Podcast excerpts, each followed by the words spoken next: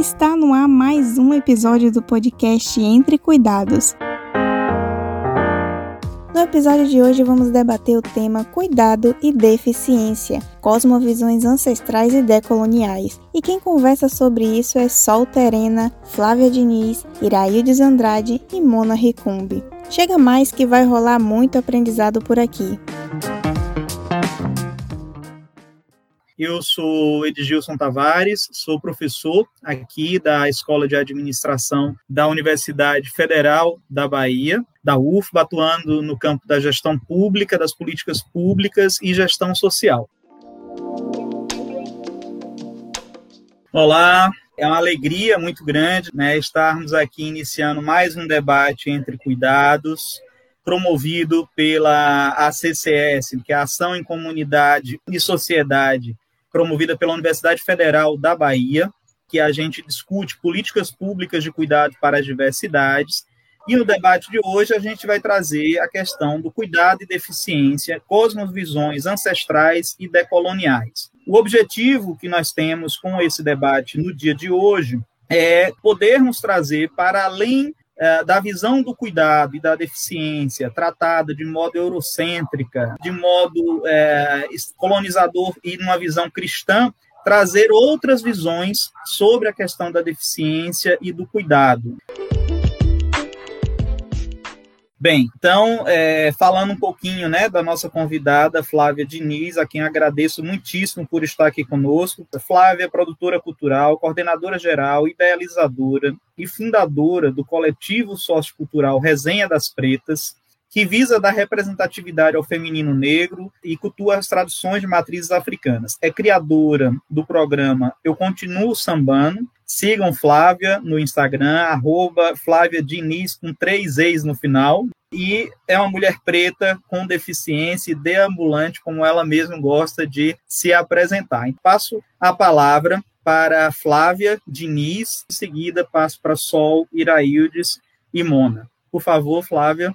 Olá a todos, todas e todas. Me chamo Flávia Diniz, como nosso querido Edilson me apresentou.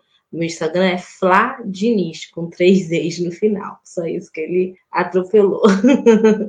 é um prazer estar aqui com todos vocês. Eu sou uma mulher criada dentro do candomblé, dentro de uma visão, uma visão totalmente afrocentrada. Adquiri a minha deficiência após um câncer e uma tuberculose mamária. Um tratamento de mais ou menos seis anos, onde eu tive muito tempo na UTI, muito tempo desenganada, mas sempre muito lúcida. E por várias vezes, inúmeras vezes, as pessoas me perguntam ah, como é que você se conseguiu? Onde você se agarrou? Aí eu entro no assunto que é a fé. Mas não a fé é, a fé eurocêntrica que tanto a gente, né, que a gente vê no, no sentido de, de, devoção, de troca, né? Eu, eu sempre falo que eu fui uma mulher que eu entrei com o candomblé há 25 anos. Eu sou mãe solo, a minha filha também entrou para o candomblé, ela entrou por escolha também, aos 10 anos, e eu há 25 anos atrás, por escolha. E eu sempre vi o candomblé como uma forma de encarar as adversidades. Durante um ano e meio internado no hospital, eu pensava muito, eu lia muito, sempre gostei de ler sobre candomblé, sempre gostei de ler sobre absolutamente tudo, mas tenho minha uma predisposição a ler tudo que abarca o meu corpo, a minha pele, minha negritude. E uma das coisas, eu lendo Obá, Obá, assim, uma, uma das lendas, um dos itãs de Obá, Itã é, é, é a história, né, uma, uma certa lenda a respeito de Orixá, sem um dos ouvidos, mas aquilo ali, para mim, sempre passou como algo é, não posso falar que passou batido, mas sempre nunca me pegou o, o olhar até que eu vinha adquirir uma deficiência, sequela das doenças que eu encarei. E aí eu parei, falei, agora sim, né? Veio a, adversidade maior. E como encarar a minha deficiência fora de um mundo extremamente capacitista, eurocêntrico, uma visão totalmente é, Deus vai te curar, Deus vai te levantar. Se eu não tenho aquele Deus, eu não tenho aquele Senhor Jesus que eu vou pegar, vou na igreja, vou me levantar. Nada contra quem acredite nisso, mas essa não é né, a, a minha crença. E foi ali que eu mais ainda me agarrei na minha fé. E consegui me rever no candomblé, sentir no candomblé, porque eu suo orixá, meu suor, eu transpiro orixá. Eu consegui me reinventar, me reerguer e começar de novo. Eu e o Ayô. Ayô é meu andador, né? O nome dele é Ayô, que eu gentilmente batizei, porque Ayô em Yorubá, para quem não sabe, é aquele que traz felicidade. E o Ayô, ele me traz felicidade. Ah, já ouvi várias vezes, mas como que você fala que isso te traz felicidade? Eu respondo isso, faz com que eu levante da cama. Isso me leva nos locais onde eu mais quero ir. Isso me leva na minha casa de axé. Apoiada nisso, que é o Ayô, eu consigo abaixar. E quando quero bater meu ori, não deixei de fazer praticamente nada do que eu fazia em relação à minha conduta dentro de uma casa de axé. Contestei diversas vezes e tive respostas em relação à acessibilidade. Falo muito disso, da acessibilidade dos templos. Bom, e tendo em vista essa visão afrocentrada, é onde foi onde eu consegui me firmar enquanto mulher que deambula com a ajuda de um andador Acho que a qualquer momento pode se tornar uma mulher cadeirante, né? Os ciclos para mim não, não, não, não são ciclos não são ciclos encerrados. Assim como você nunca está encerrada dentro do candomblé. A gente se inicia, então a obrigação, no meu caso, sou da Laquetu, esqueci de me falar, peço perdão pela falha. Sou uma ebom de Odé de Alaquetu, com cargo de Elorixá, né? Futuramente vou abrir a minha casa e Assim como no candomblé, a gente inicia com a nosso ori para o orixá, a gente passa por obrigação de um ano, três anos, sete anos. Aí a pessoa encerra-se um ciclo. Não, nunca é encerrado, porque sempre é tempo de saber. E esse saber fomenta o que você precisa para conseguir. Hoje em dia eu falo que você está dentro de uma visão afrocentrada uma visão não capacitista, uma visão de cuidado de um continente onde se honra os mais velhos. Eu não, não vou pedir nunca para que exija igualdade, as limitações físicas podem nos distanciar por algumas vezes, mas eu sempre peço, rogo aos céus por equidade. Sim, equidade temos que ser páreo a páreo. Temos que ter a mesma oportunidade que uma pessoa sem deficiência. Não temos nada que nos difere, em momento algum. Façam a verdadeira inclusão. Incluir é afrocentrar. Incluir é afrocentrar e eu nunca tive dúvida disso. Que fala, é, que eu diria, num momento em que a gente vive tantos absurdos né, no mundo, na política, na, seja com relação à pandemia, a gente tem aqui uma fala que nos acalenta, que nos traz paz. E nos traz ah, uma coisa muito importante, do quanto, de fato, a fé, em suas diferentes manifestações, pode realmente nos apoiar. E como é importante as questões que você nos trouxe sobre nos alertar, né? Eu fiquei pensando, como pensar no cuidado enquanto um direito, enquanto algo que é público, frente a um Estado que mata enquanto negra e um Estado que mata em vida as pessoas com deficiência, né? Então, acho que é, fica uma grande questão que você é, colocou aí para nós e te agradeço. E nesse momento, então, eu vou passar a palavra para a nossa segunda convidada de hoje, Solterena, né, que é administradora né, da página Grafismo Indígena, que tem como objetivo dar visibilidade à cultura e à luta dos povos tradicionais. É uma mulher indígena né, da aldeia Tereré, no Mato Grosso do Sul. Tem como profissão né, a biblioteconomia e também trabalha com divulgação de pinturas corporal, mostrando a importância da pintura para os povos indígenas. Então, Sol, a gente mais uma vez agradece, fique à vontade. O Nati Unati a todos, né? É uma saudação indígena do povo terena. Para quem não me conhece, eu sou a Sol, Sol Terena, sou indígena lá do Mato Grosso do Sul, da aldeia Teré. Estou residindo hoje em Campinas devido ao meu trabalho e estudo também. Sou administradora da página Grafismo Indígena, onde tem a importância e, e o objetivo de dar visibilidade à luta, à, à causa indígena e à vivência indígena, né? Nós divulgamos a nossa, a nossa luta atuais e também foco a pintura corporal, que é uma tradição nossa indígena, né? Eu sou deficiente também, é, deficiente adquirido é, no braço direito. Quando eu tinha seis anos de idade, lá na minha aldeia, tive um acidente e fui picado por uma cobra. Né, onde veio devido à falta de recurso, a aldeia muito longe, e essa, essa dificuldade de ir até a cidade teve uma demora muito grande, então eu mas eu fui socorrida na, em tempo, né? Uma cobra muito venenosa que se chama urutu cruzeiro. Os meus vizinhos, os meus tios que eram, né, que moravam perto, me socorreu e a cobra, eu fui picada pela cobra seis, 8 horas da manhã e eu fui chegar no hospital uma hora da tarde, três horas, né?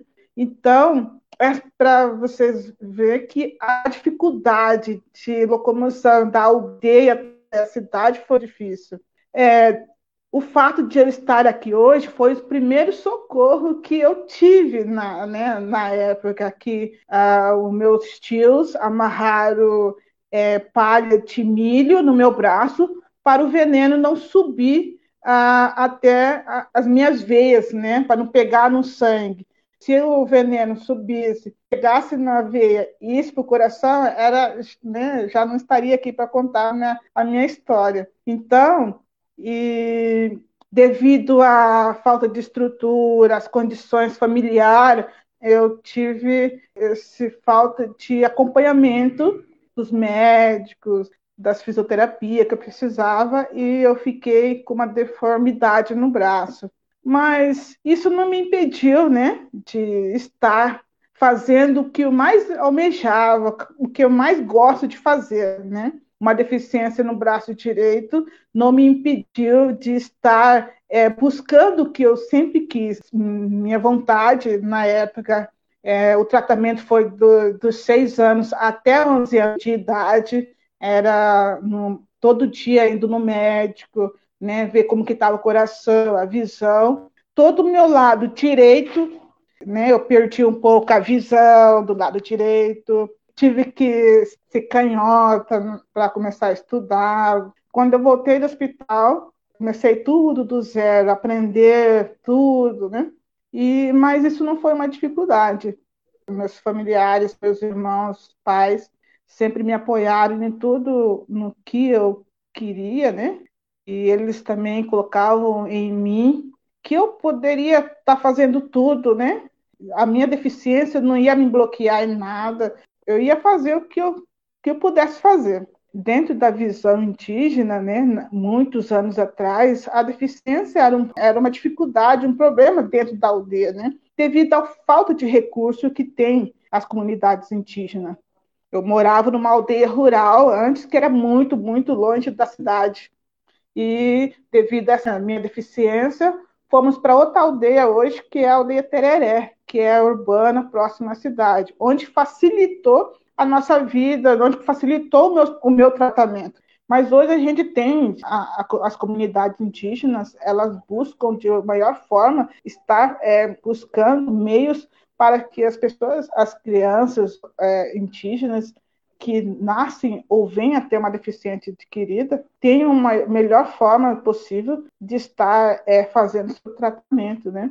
A gente trabalha com isso também dentro da comunidade, né? Então, a minha fala é mostrando um pouco do como é um indígena dentro da aldeia que tem a sua deficiência, né? Como ele é abordado, como ele é, é visto dentro da comunidade. Então, eu sou exemplo de uma indígena deficiente, né, do braço direito, e acadêmica, técnica em biblioteconomia, tem a página onde dá visibilidade à, à, à luta, principalmente das mulheres indígenas né, e do povo indígena, mostrando a sua vivência, a sua cultura e as suas tradições. Eu agradeço muito a oportunidade de estar um pouco falando da minha, da minha história, da minha vida, minha vivência, dentro e fora da aldeia.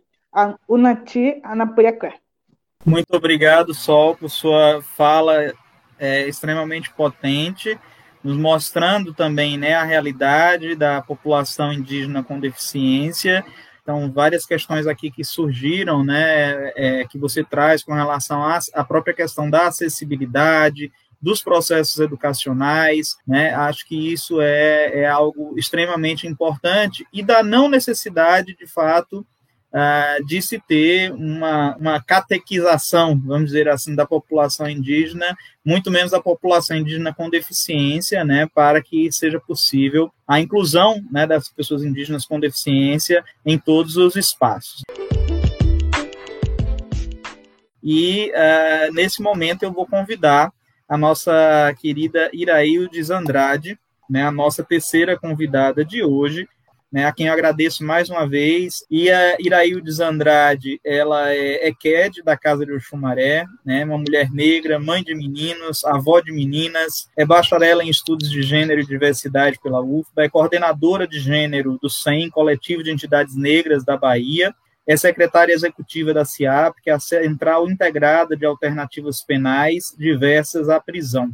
Então, Iraildes, fique à vontade. Obrigada a vocês pelo convite. Estou muito feliz de estar aqui. Quando eu fui convidada para fazer essa fala, exatamente para falar desse lugar da EQED e do lugar do cuidado que nós, religiosas e religiosos de matrizes africanas, e o que, que a gente vem pensando nesse momento com relação a um terreiro de candomblé e as pessoas com deficiência. Mas antes disso, eu queria muito trazer algo que é do candomblé, que é essa religião ancestral, né, de toda essa ancestralidade que a gente traz. O, o, o candomblé é da religião de matriz africana o cuidado, o cuidar. Se a gente for falar de orixá, orixá tem muito, orixá é cuidadoso, mas também eu queria trazer das divindades do candomblé, a exemplo do meu pai Oxalá, né? eu sou uma mulher de Oxalá, e a exemplo de Oxalá que teve todos os, os ossos do seu corpo quebrados. E nessa perspectiva, Oxalá, na verdade, ele, quando ele vem em terra, ele se apoia com uma opachorô, ou ele é carregado por outros orixás que é algo muitas vezes que as pessoas não entendem, mas é exatamente um Itan de Oxalá que vai contar que na época, e aí eu vou falar aqui rapidinho desse Itan, esse Itan vai dizer que Oxalá, é, o Xangô era um dos filhos adorados que ele tinha, ele tinha muito tempo que não via Xangô e ele queria visitar Xangô. Então, é, ele vai visitar e ele conversa com, seu, com os babalaôs a possibilidade de fazer essa visita.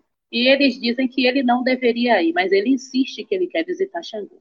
Com toda a insistência do dele de querer visitar é, esse filho, Xangô, seu filho tão amado, tão adorado, Oxalá vai, né, faz essa viagem, mas os babalaôs indicam a ele que leve três vestes de roupa branca e leve sabão da costa para tomar banho.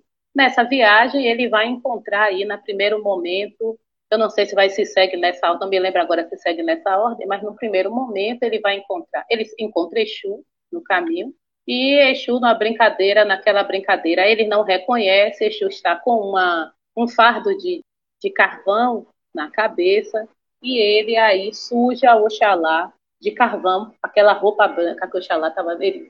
E aí Oxalá entra no rio, depois descobre aquela brincadeira, Oxalá entra no rio, próximo, depois que termina de ajudar ele, entrar no rio, toma seu banho, troca aquela roupa suja, vai outra vez. Ele anda mais adiante, e aí é outra brincadeira que Exu faz com ele e suja ele, é o que a gente chama de epô de azeite de dendê.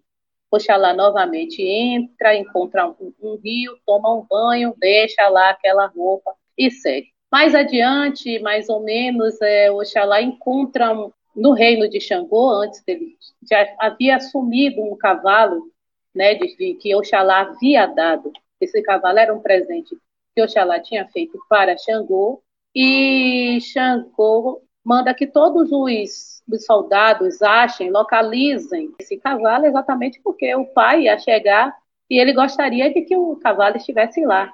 E quando Oxalá vem caminhando, vem pelo caminho, ele encontra o cavalo. Ele reconhece que foi o cavalo que ele deu de presente. Ele tem uma maçã na mão, ele dá, ele pega uma maçã, alguma coisa assim. Eu sei que ele alimenta o cavalo. O cavalo come na mão dele, porque era dele, ele que dá para Xangô. É quando os soldados vêm, quando vem o cavalo ali junto com Oxalá, não sabem, sem reconhecer, sem saber quem era ele, eles pegam Oxalá e batem bastante. E Oxalá tem todos os ossos do corpo quebrados.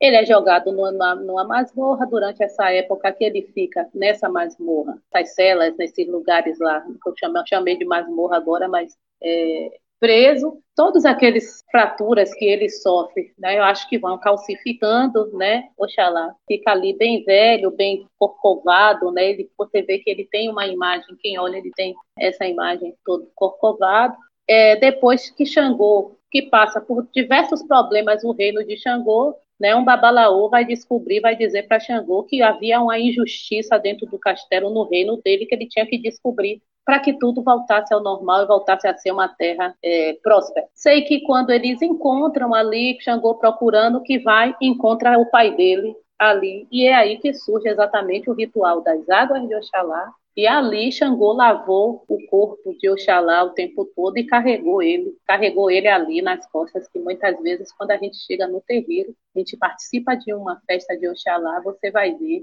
sempre tem um orixá que está carregando, muitas vezes quando não, não Xangô, mas também Ogum carrega ele, mas os orixás acabam carregando ele, né? E as Iabás sempre o amparam porque ele tem todos os ossos do seu corpo quebrado.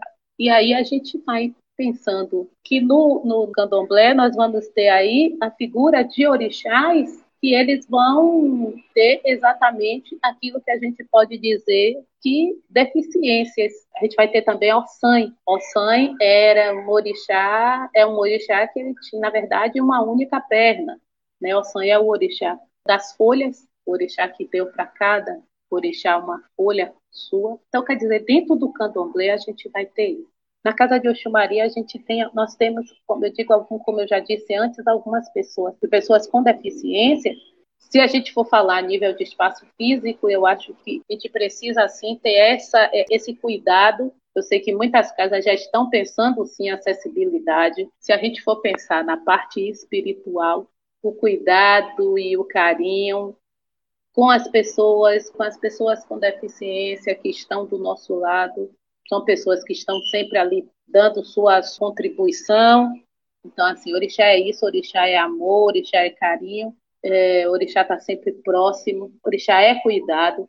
Então, assim, eu gostaria muito de agradecer por esse debate, por poder falar um pouquinho dessa coisa de dentro, mais de dentro, né, que eu vim para falar isso, mais de dentro da minha vivência e daquilo que eu vejo de orixá e de uma casa de candomblé.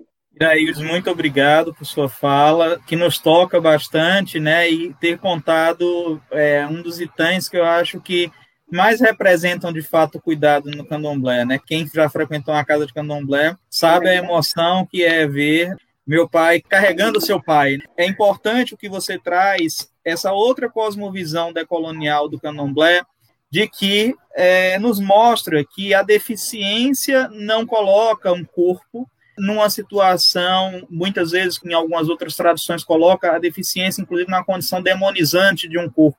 Mas a deficiência ela é deificada, né? A deficiência está também, as divindades também trazem essa deificação dos corpos. Mas te agradeço muito. E nesse momento eu passo para a nossa quarta convidada, que é a nossa queridíssima é, Mona Ricumbi, que é atriz, dançarina, palestrante, performer, poeta, modelo, formadora de conteúdo, possui dois documentários, Mona, Trajetória da Mulher Negra e Cadeirante no Brasil, e eu estou aqui, ambos na direção e produção de Luca Messer, recebeu o selo de criativista pelo Dia Mundial da Criatividade do calendário oficial da ONU de 2020-2021, participou de vários eventos aí, inclusive do Festival Sem Barreiras há pouco tempo, é artista vocacionada no projeto Escrevivência, segundo o conceito de Conceição Evaristo, e Mona é, também traz para nós aqui né, uma, a sua vivência né, de iniciada na tradição de matriz africana Banto há 33 anos, onde recebeu o título de Mamamungua. Né? Então, é, Mona, te agradeço muito desde já, mais uma vez peço sua bênção. Muito obrigada com banda gira, agô, licença para entrar nessa roda potente de tantas mulheres, com uma responsabilidade enorme. Eu sou uma mulher negra, cis, há 50 anos. Né? Nesses 50 anos, aos 18, eu fui iniciada. E há 14 anos, eu sou uma pessoa com deficiência. Eu sou cadeirante, totalmente dependente da cadeira de rodas. Eu tenho uma doença neurológica, ela é incomum, mas acomete mais mulheres negras. E como é uma doença neurológica progressiva, quando se descobriu já não tinha muito o que ser feito. Mas, felizmente, eu sempre estive envolvida com a tradição africana. E a tradição africana, ela é circular, ela não é piramidal, sempre tem lugar na roda. Tanto, eu nem gosto muito de falar a tal da palavra inclusão. Inclusão, ela parte de um, de um pressuposto de que você está fora e você precisa ser trazido para dentro. E aí isso é muito complicado. E a tradição africana, ela já mostra de que a gente pertence. Infelizmente, a tradição e a casa de candomblé muitas vezes não consegue coadunar essas duas potências em função das questões históricas que a gente tem. Realmente, as casas mais tradicionais São Paulo, do Rio de Janeiro e do, do, da Bahia, elas são localizadas para os morros, porque também, além de ser uma resistência, que foi muito bom ouvir isso, é também é, o resultado do pós-abolição. E aí o projeto sanitarista mesmo, que a gente sabe que está tá em vigor até hoje, eu falo que é uma estratégia genocida de muito tempo, fez com que a gente fosse cada vez mais se afastando dos lugares mais próximos, onde a acessibilidade poderia ser melhor. Mas, em contrapartida, depois de 1970, que o culto e a tradição de matriz africana pôde efetivamente deixar de ser, de ser seita e virar religião. Então, mais uma estratégia brilhante dos nossos ancestrais de proteção, de cuidado. Pode estar com o olho virado, faltando uma orelha, ter uma perna só, escutar pouco, andar devagar, ser velho, ser novo, ser criança, ser trans, tudo cabe nessa visão de mundo maravilhosa que sabe acolher. Então, eu, com essa minha deficiência, que foi adquirida, eu acredito que eu só sou o que sou porque essa tradição sempre me manteve. Eu tinha certeza que eu tinha lugar na roda. Podia ter todas essas dificuldades de acessibilidade arquitetônica, mas a gente sofre, pessoas com deficiência, o capacitismo atitudinal, institucionalizado, assim como o próprio racismo, como o próprio machismo, como a xenofobia, como a, a todas essas coisas estão incrustadas nas pessoas. E a nossa visão de mundo contrapõe tudo isso, porque todo mundo é sagrado, todo mundo tem espaço. E quando eu sentei nessa cadeira, que ela não me incomoda, a minha cadeira é meu trono hoje. A minha cadeira, ela exerce o mesmo papel de, da perna de qualquer um. O capacitismo é um negócio muito chato, muito chato, porque muitas vezes as pessoas me olham, nossa, você nem parece cadeirante, você nem parece deficiente. é muito parecido, como assim, sabe? Você é preto de alma branca. Então, assim, o capacitismo para a pessoa com deficiência, ele tem o mesmo papel da meritocracia para a questão racial. Então, a única forma da gente efetivamente estar tá junto e contrapor tudo isso é entender desse cuidado, é voltar para essa visão de mundo que transcende o terreiro, transcende a casa de candomblé e cai aqui, ó, dentro de um espaço quentinho que chama ancestralidade. Como é que eu posso ser feliz se as outras pessoas não estão felizes também? O Muntu, o Gubantu, o Gubuntu, uma pessoa só é uma pessoa por causa das outras pessoas. Ubuntu. Passa então para um minutinho aí para Sol, né, fazer sua palavra final de um minutinho, Iraildes também, se quiserem falar algo na suas língua, na língua nativa, o que desejar para, enfim, suas palavras finais, Sol. É, gratidão a todos, foi muito enriquecedor é, estar aqui com vocês e eu fico, fiquei muito feliz pela oportunidade, né, de estar aqui com vocês, falando um pouco do meu povo, falando um pouco da minha vivência, como é uma, um indígena deficiente, e gratidão a todos. Anapuiaqué. Nós que te agradecemos, Sol. Iraildes, por favor, suas palavras finais. Antes de tudo, agradecer, agradecer pelo convite, agradecer por estar aqui, conhecer essas mulheres que aqui estão. Obrigada, Edilson, obrigada a todas e todos. Obrigado, Mona. Quer nos falar mais algo para encerrar? agradecimento ao nosso pai, que é Osazie, Osazia, Osazie, Maiangolê, Maiangolá. Eu sou o fogo, mas também rendo a água. É isso que quer dizer essa cantiga. Macoiô. É. Bem, eu quero agradecer mais uma vez a todas as pessoas aqui presentes e nos despedimos aqui nós somos a natureza, então que a gente consiga cada vez mais nos vermos, nos enxergarmos, né, é, interagirmos é, dentro dessa natureza com seus diferentes elementos, com seus diferentes corpos que aqui estão presentes. Meu muito obrigado, gratidão, um abraço, tchau, tchau.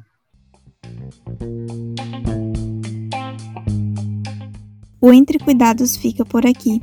Esse episódio foi produzido a partir do webinário Entre Cuidados exibido no dia 19 de maio de 2021. Você pode acessar o webinário completo no canal do YouTube Políticas Públicas de Cuidados para as Diversidades. Faz parte da atividade curricular em Comunidade e Sociedade, realizada em 2021 no semestre letivo suplementar da Universidade Federal da Bahia, e teve como foco atividades remotas relacionadas ao cuidado de pessoas jovens e adultas com deficiência. Coordenador Edgilson Tavares. Agência Promotora, UFBA e Proext. Trabalhos Técnicos, Coletivo Mapé. Agora é com você. Compartilhe esse conhecimento para que atinja outras pessoas.